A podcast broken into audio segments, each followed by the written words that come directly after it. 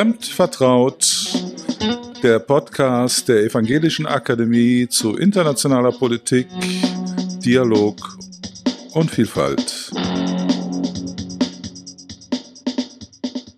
Schönen guten Tag, mein Name ist Jürgen Klusmann, ich bin Studienleiter an der Evangelischen Akademie im Rheinland und äh, ich begrüße Sie zu einer neuen Folge unseres Podcasts fremd vertraut. Heute ist mein Gast Angelika Nussberger. Sie ist Professorin für Rechtswissenschaft. Ja, seit 2021 ist sie jetzt nun Direktorin der neu gegründeten Akademie für europäischen Menschenrechtsschutz und zu ihren Forschungsschwerpunkten gehören der deutsche, europäische und internationale Grundrechtsschutz, vergleichendes Verfassungsrecht, und der Einfluss des Völkerrechts auf die Rechtsentwicklung in Mittel- und Osteuropa. Am 22. Juni 2010 wurde Frau Nussberger von der Parlamentarischen Versammlung des Europarats zur Richterin am Europäischen Gerichtshof für Menschenrechte gewählt, wo sie am 1. Januar 2011 die Nachfolge von Renate Jäger als von Deutschlands entsandte Richterin antrat und am 1. Februar 2017 wurde sie zur Vizepräsidentin des Gerichts gewählt.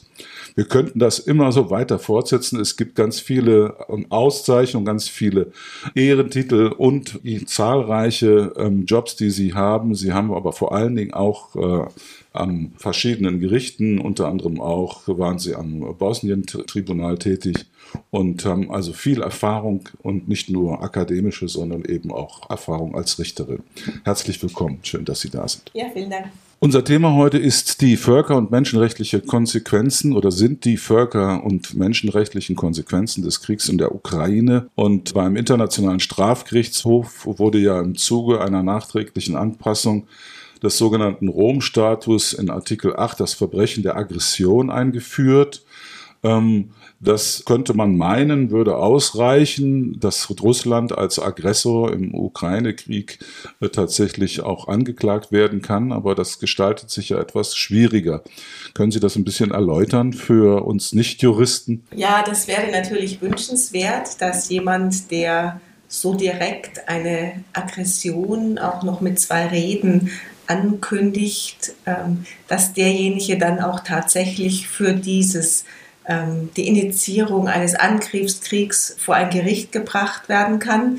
Das ist nach den Nürnberger Prozessen im Prinzip äh, ein Traum der Menschheit, dass man diejenigen, die das Schlimmste wirklich verursachen, dann auch dafür verantwortlich machen kann. Aber soweit man auch hier in der völkerrechtlichen Entwicklung ist, man schafft es noch nicht äh, tatsächlich jetzt jemanden wie Putin ähm, über diese Verträge, die man bisher geschlossen hat, äh, tatsächlich für diesen Angriffskrieg unmittelbar zur Verantwortung zu ziehen, weil Verträge müssen immer noch ratifiziert werden und Russland hat diese entsprechenden Bestimmungen nicht äh, ratifiziert. Das Problem ist, dass man im Prinzip natürlich über den Sicherheitsrat äh, das ein ähnliches Ergebnis erreichen könnte und diejenigen, die Angriffskriege initiieren, hier ähm, dafür verantwortlich machen könnte. Aber Thema Sicherheitsrat ist immer dann problematisch, wenn die Betreffenden selbst Mitglieder des Sicherheitsrats sind und mit ihrem Veto jede entsprechende Entscheidung des Sicherheitsrats blockieren können. Das heißt, wir sind zwar einen Schritt weiter vielleicht äh, mit der internationalen Strafgerichtsbarkeit, aber wir sind eben nicht da, dass wir hier dem, was sicherlich viele so empfinden, äh, dass es notwendig wäre, dass wir dem entsprechen könnten und äh, einen Nürnberger Prozess für Putin vorbereiten könnten. Hm. Also Sie rechnen nicht damit, dass tatsächlich irgendwann einmal irgendjemand aus der russischen Regierung, der jetzigen, vor Gericht stehen könnte wegen des Ukraine-Kriegs? Ich rechne nicht unmittelbar damit, aber ich will es auch nicht ausschließen. Zum einen gibt es Initiativen äh, Ad-hoc-Tribunal, also etwas noch nicht Vorgesehenes, äh, aufzurichten. Man muss ja auch bei den Nürnberger Prozessen äh, bedenken, dass äh, es da auch vorher keinen Vertrag gab und dass dennoch ein entsprechendes Tribunal dann vorbereitet worden ist. Da gibt es bereits Initiativen äh, in diese Richtung. Außerdem ist ja auch nicht auszuschließen, dass es irgendwann in Russland einen Systemwechsel geben könnte und auch dann ähm, würde die Situation wieder anders aussehen, dass tatsächlich dann eine strafrechtliche Verantwortung auch für die, diejenigen, die jetzt an der Führungsspitze sind, geltend gemacht werden. Hm, ja, jetzt ist es nur so, dass jetzt zunächst mal die Sicherheits- und Friedensarchitektur in Europa und vielleicht sogar in der ganzen Welt äh, erstmal in Scherben liegt. Was bedeutet das jetzt dann nun eigentlich für die Durchsetzung des Völker- und Menschenrechts in der Zukunft?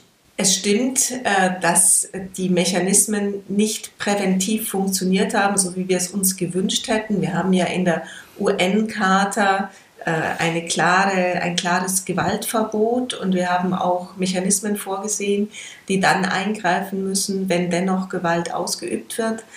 Äh, über Russland als selbst als Mitglied des ähm, Sicherheitsrats es waren diese Mechanismen nicht äh, so wirksam, wie man es sich gewünscht hätte. Ich würde dennoch nicht so weit gehen und sagen, dass die gesamte Friedens- und Völkerrechtsarchitektur in Scherben liegt. Man sieht, dass äh, alle Mechanismen im Prinzip zur Anwendung kommen.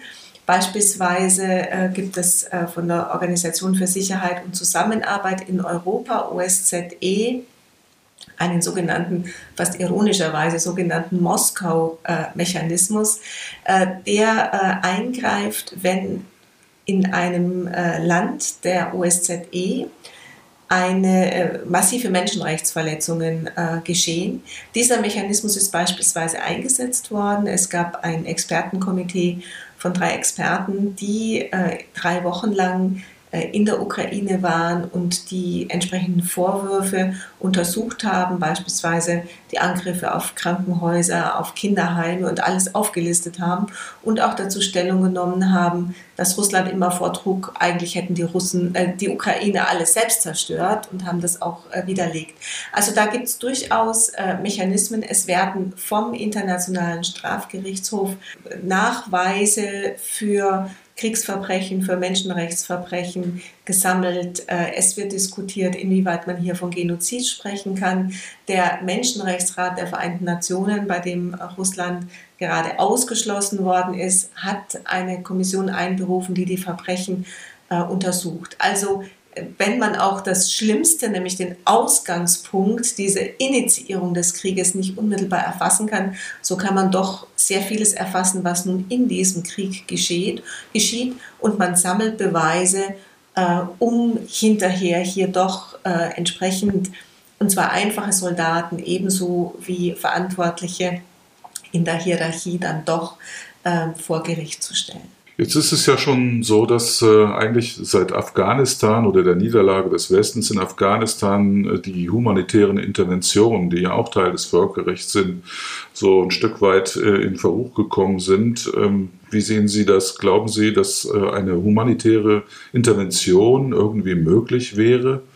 Also wenn eine humanitäre Intervention angezeigt ist, dann jetzt in der Ukraine, dann hier geht es wirklich äh, um das Existenzrecht eines Volkes. Das wird ja auch in Kommentaren bestritten. Es wird zwar eine Entnazifizierung ähm, verlangt, aber das ist eine Entukrainisierung und letztlich, wie die Statements zum Teil klar ergeben, wird das Lebensrecht der Ukrainer als Ukrainer bestritten. Das heißt, wir haben im Prinzip genau die Situation, in der eine humanitäre Intervention diskutiert wird. Humanitäre Interventionen sind sehr umstritten im äh, Völkerrecht. Es ist, wäre eine zusätzliche Ausnahme zum Gewaltverbot, die eben nicht in der UN-Charta steht. Bis jetzt hat man eigentlich immer noch äh, argumentiert, äh, es müsse eine Zustimmung des Sicherheitsrates äh, vorliegen, so hat auch Kofi Annan ähm, argumentiert. Äh, dennoch gab es humanitäre, Sicherheit, äh, humanitäre Interventionen ohne ähm, Platz des Sicherheitsrats, wie beispielsweise eben im Kosovo, diese eine humanitäre Intervention, die Russland und speziell Putin immer wieder als Beispiel genommen hat für seine Angriffe äh, in, äh, in Georgien auch, aber dann vor allem auch in der Ukraine, indem er eben vorgetragen hat, da würde ein Genozid an der russischsprachigen Bevölkerung stattfinden und darauf müsse er mit ähm, humanitärer Intervention reagieren. Er hat es nicht explizit so genannt, aber äh, es ist so zu verstehen. Das Problem ist, wenn man nun sagt, von der Gegenseite, gegen Russland müsste eine humanitäre Intervention geführt werden, dann ist einfach die Angst, dass der Dritte Weltkrieg ausbricht, weil man genau, wirklich genau, dann Punkt, ja. die äh, großen Systeme äh, gegeneinander in Stellung bringt. Und deshalb zögert man. Und deshalb bin ich persönlich auch sehr zurückhaltend insgesamt bei dem Mechanismus der humanitären Intervention, denn wenn sie nur gegen die Kleinen durchgeführt wird, aber nicht gegen die Großen, dann desavouiert man sich selbst mit seiner Moral. Also ich bin da sehr zurückhaltend, mhm. äh, insbesondere auch mit Blick darauf, wie oft das Argument der humanitären Intervention ähm, missbraucht wird. In der Ukraine sieht man nun tatsächlich das Sterben in Massen. Ähm, oftmals wird es aber nur sozusagen für die Zukunft prognostiziert und als Vorwand genommen. Und der Missbrauch ist häufiger und wenn dann Fälle sind, wo es notwendig wäre und man dann nicht eingreift, dann zeigt man noch mehr, dass dieses Instrument nicht geeignet ist. Im Grunde könnte man ja sagen, dass auch schon eben, Sie hatten den Kosovo-Krieg angeführt, aber es gibt ja auch schon vorher Beispiele, zum Beispiel äh, als die USA in den Irak eingemarschiert sind und damals auch den Sicherheitsrat getäuscht haben, weil sie behauptet haben, der Irak, Saddam Hussein, hätte eben Massenvernichtungswaffen und hat Beweise vorgelegt, die offensichtlich gefälscht waren. Kann man eigentlich sagen, dass äh, dieses, äh, dass das gesamte Völkerrecht über die Vereinten Nationen und den Sicherheitsrat insbesondere eigentlich ein Stück weit eine überkommene Ordnung ist? Es war die Ordnung, die man nach dem Zweiten Weltkrieg aufgebaut hat und man hat die Main Players genommen, die damals eben auch die Gewinner äh, des Krieges waren. Es ist eine Ordnung, die nun äh, ja schon sieben Jahrzehnte alt ist und äh, nicht die gegenwärtige in Situation auf der Welt insgesamt spiegelt, weil eben viele Staaten, die damals noch Kolonien waren, äh, jetzt auch von gleichrangiger Wichtigkeit sind äh, bei der Bestimmung des Weltgeschehens und die hier nicht ausreichend berücksichtigt werden. Aber man muss doch immer das Exempel ähm, machen, wenn man etwas ganz grundlegend verdammt und sagen, wenn wir es uns nun komplett wegdenken, wäre die Welt dann sicherer und besser. Und das würde ich nicht sagen. Wir haben immerhin bei diesen Situationen ähm, Anrufungen an den Sicherheitsrat, wir haben die Diskussion vor dem Sicherheitsrat, wir haben die Diskussion in der UN-Generalversammlung, die ja in diesem Fall jetzt bei Russland so klar war wie nie, dass äh, der Krieg äh, mit einer überwältigenden Mehrheit verurteilt worden ist und so gut wie niemand dagegen gestimmt hat, auch wenn einige sich doch enthalten haben. Also ich bin dafür, ähm, dass man das System weiterdenkt, dass man das System weiterentwickelt, dass man vor allem auch die Vetostruktur des Sicherheitsrats äh, neu äh, definiert, ähm, was vielleicht äh, je nachdem nach derartigen grundlegenden Verschiebungen wie durch den Krieg in der Ukraine eher möglich ist, als ähm, wenn sich das System nicht so ähm, machtlos erwiesen hätte. Aber es ist immer noch besser, etwas zu haben, als nichts zu haben. Und deshalb würde ich im Moment an dieser Architektur festhalten wollen und sie nicht in Bausch und Bogen verwerfen wollen. Hm. Also wenn eine Reform des Sicherheitsrates und der Vereinten Nationen dann jetzt nach diesem Krieg ja, vor allem, äh, ich meine, ähm, es kommt natürlich, wir wissen ja nicht, wir können ja nicht in die Zukunft sehen und wir wissen nicht, wie dieser äh, Krieg ausgeht und wie die Frontenstellung hinterher äh, nach dem Krieg verfestigt sein wird. Wenn man hofft, dass Russland seine Ziele eben nicht so erreicht und äh, letztlich auch in seinem Ansehen durch diese brutale Gewaltanwendung äh, anders dasteht, äh, dann kann man sich vorstellen, dass tatsächlich Reformversuche, die die Einflussmöglichkeiten der ständigen äh, Mitglieder des Sicherheitsrats einschränken, dass derartige Versuche erfolgreich sein könnten. Aber das ist im Moment wirklich Zukunftsmusik, weil man einfach nicht weiß, wie am Ende die Welt aussehen wird, wenn die Waffen wieder schweigen. Hm. In der protestantischen Friedensethik, ähm, unsere Akademie ist ja Teil der evangelischen Kirche und äh, im Rheinland und ähm, wir haben im Moment eine Debatte, die ähm, innerhalb der protestantischen Friedensethik, die sich damit beschäftigt, was richtig ist. Es gibt auf der einen Seite die Pazifisten, die sagen, ähm, wir dürfen uns da nicht einmischen, wir dürfen keine Waffen liefern, ähm, die Ukraine soll möglicherweise sogar auf ihre Souveränität zeitweise verzichten. Und auf der anderen Seite gibt es eben die, die sagen, äh, doch, äh, die Ukraine hat natürlich das Recht, sich selbst zu verteidigen und das auch mit Waffen und deswegen dürfen auch Waffen geliefert werden. Was sagen Sie der einen Seite und was sagen Sie der anderen Seite aus völkerrechtlicher Perspektive?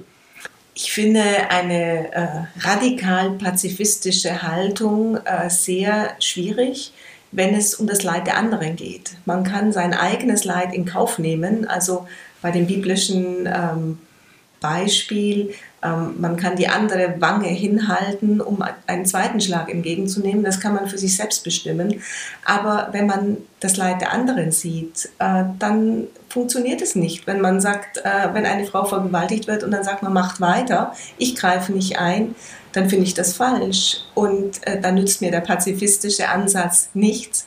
Ich denke, dass hier äh, die Nothilfe für die anderen wichtig ist und dass man eben das Recht und die Gerechtigkeit auch mit mehr als Worten durchsetzen muss, wenn die Worte nicht ausreichen. Wir haben es ja versucht, man hat ja vor dem Krieg ähm, im Prinzip alles an Diplomatie aufgewendet, um diesen Krieg äh, zu verhindern.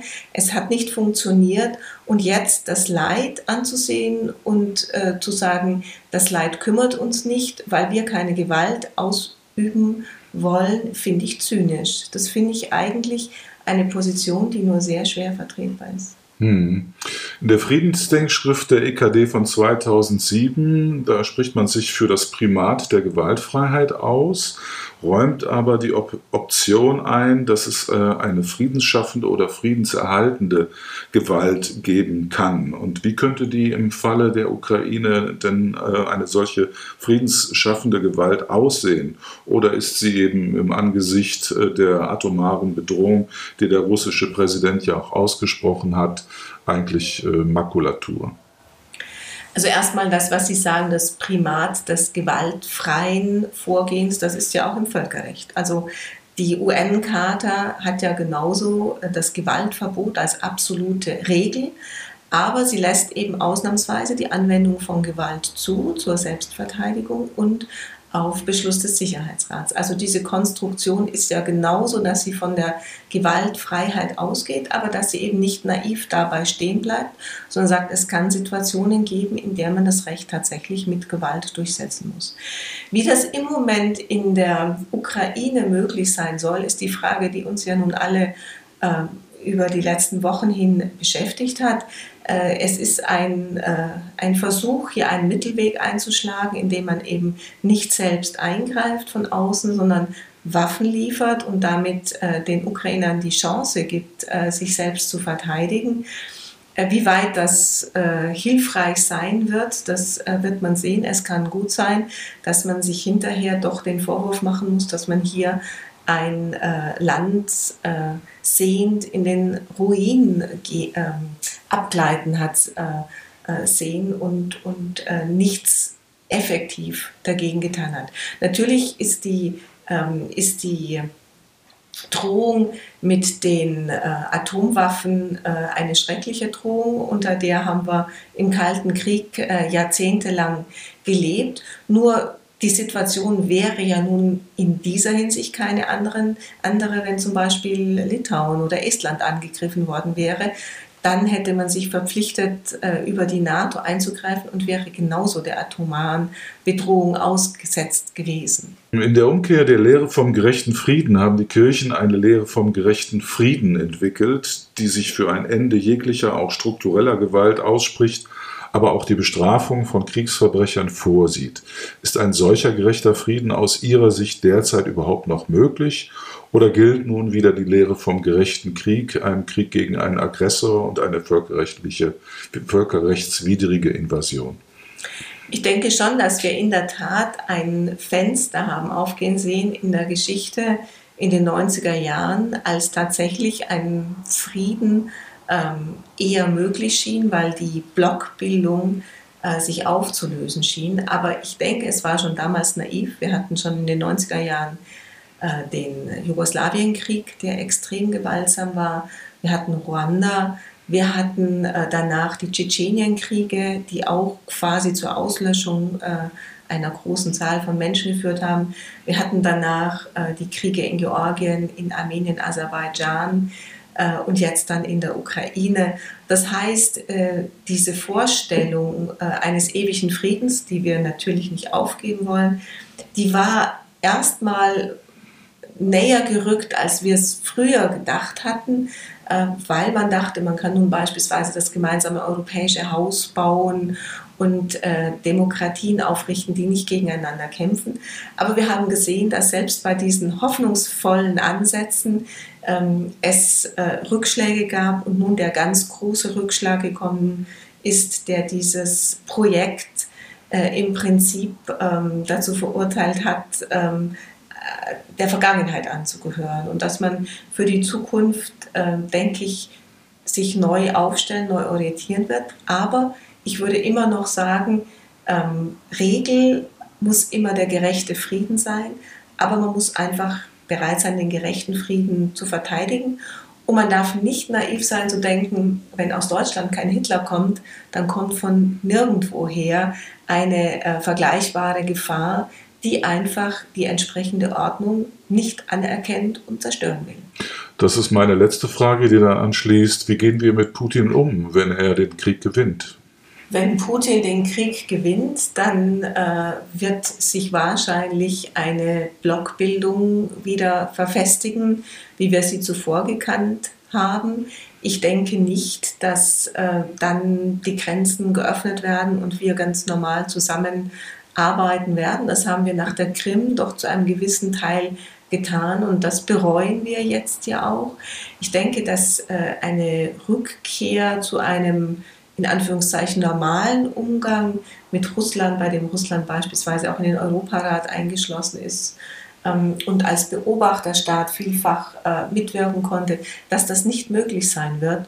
Und von daher muss ich leider sagen, dass die besseren Zeiten wahrscheinlich vorbei sind und dass die, ähm, das Zusammenleben in Europa schwieriger und weniger hoffnungsvoll sein wird. Frau Professor Nussberger, ich danke Ihnen für das Gespräch. Danke. Sehr gerne.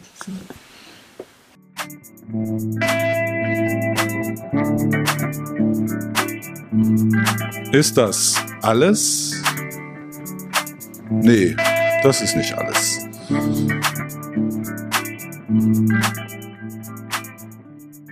Im Grunde scheinen sich also das internationale Völkerrecht und die protestantische Friedensethik doch recht ähnlich zu sein. Wenn man also die Friedensdenkschrift von der EKD im Jahre 2007 zugrunde legt, wonach eben auch die rechterhaltende und rechtschaffende Gewalt legitim ist, und das Völkerrecht genauso gesehen wird, stellt sich ja dann doch die Frage, inwieweit es überhaupt einen Unterschied gibt zwischen beiden Bereichen. Gut, man könnte natürlich jetzt argumentieren, ein gerechter Friede ist als Leitbild das Primat der Gewaltfreiheit immer gilt, aber das haben wir auch gehört, ist nichts Besonderes im Völkerrecht, denn auch dort gilt das Verbot der Gewalt, das eben hier in diesem Falle Russland gebrochen hat, dieses Recht.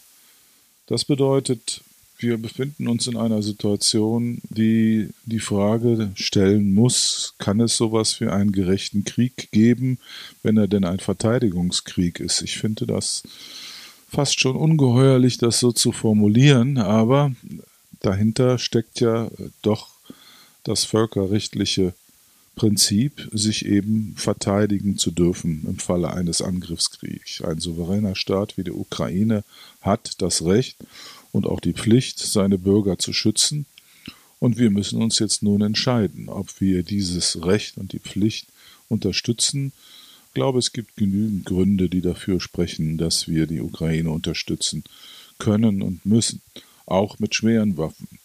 Man könnte ja das vielleicht sogar auch als eine humanitäre Intervention interpretieren. Äh, Frau Nussberger hat das so zwar nicht definitiv gesagt, aber ich denke, wenn sie sagt, dass eine humanitäre Intervention jetzt eigentlich angezeigt wäre, auch wenn äh, es sehr schwierig ist, das zu bewerten.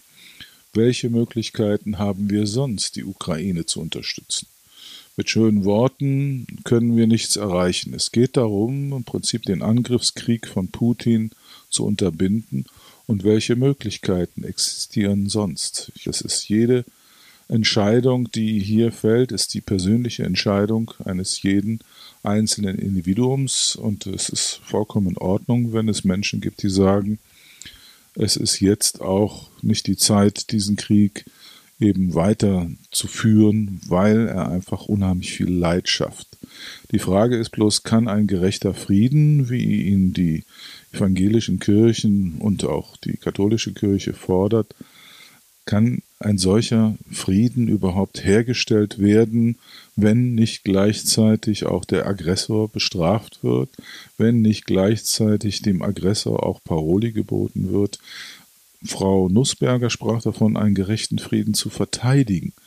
Auch das beinhaltet nach meiner Auffassung durchaus die Lieferung von Waffen und auch von schweren Waffen. Denn das sind die Waffen, die die Ukraine benötigt, um eben gegen den Aggressor bestehen zu können. Also egal wie man es dreht und wendet nach völkerrechtlichen Prinzipien, müsste man diese Waffen jetzt auch liefern und nach christlicher Friedensethik, nach protestantischer Friedensethik ist auch nichts dagegen einzuwenden.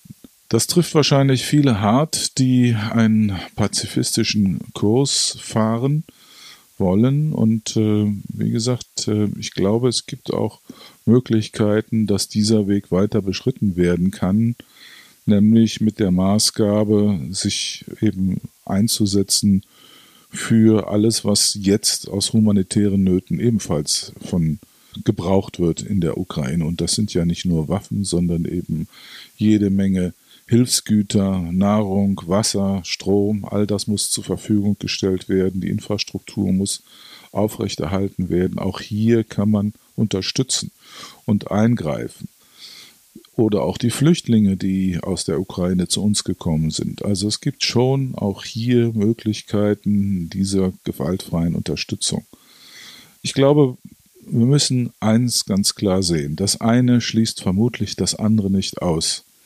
Und so bitter es auch sein mag für eben unsere Friedensvorstellungen, die wir in den letzten Jahren entwickelt haben, insbesondere auch in der evangelischen Kirche im Rheinland, es bleibt immer noch die Option der rechtserhaltenen und rechtschaffenen Gewalt, die legitimiert ist, wenn eben ein Aggressor ein freies Land angreift und dieses sich verteidigen will.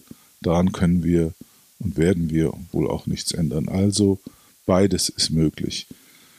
Frieden schaffen ohne Waffen, aber auch mit Waffen, wenn es nicht anders geht. Ich wünsche Ihnen alles Gute. Bis dahin.